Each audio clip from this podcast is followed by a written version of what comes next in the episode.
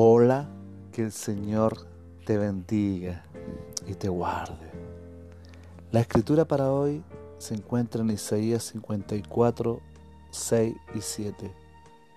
Porque como mujer abandonada y triste de espíritu te llamó Jehová, y como a la esposa de tu juventud que es repudiada, dijo el Dios tuyo, por un breve momento te abandoné, pero te recogeré con grandes misericordias.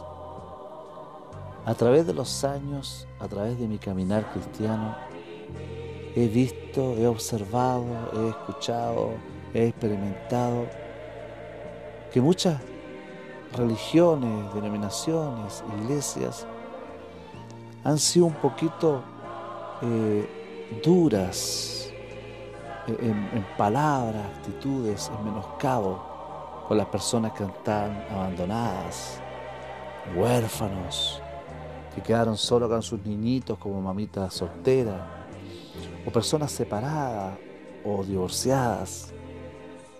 Con palabras hirientes se han ofendido aquellos, con reglamentos, con actitudes, con menosprecios.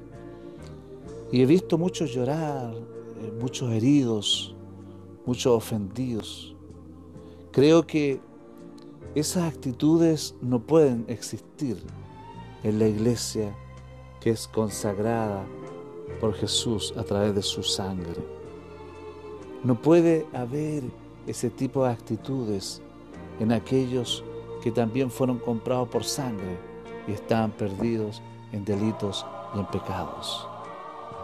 Por eso que te invito, te animo a que puedas cobijar en palabras, en actitudes, algún, alguno que esté abandonado, abandonada, que se haya separado de su matrimonio, que esté divorciado, que lo animes, lo levantes, le des fuerza y puedas apoyarle en algún área. Y que la iglesia, las denominaciones puedan tener presente que Dios los considera a ellos, a los solos, abandonados y tristes de espíritus. Porque esta palabra dice al final, en el 7, por un breve momento te abandoné, pero te recogeré con grandes misericordias.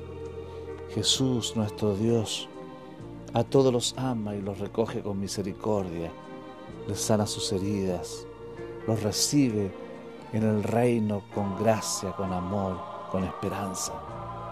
No puede existir y no debe existir el menosprecio, el menoscabo, porque somos una iglesia, somos un cuerpo concebido por gracia, porque estábamos perdidos en delitos y pecados.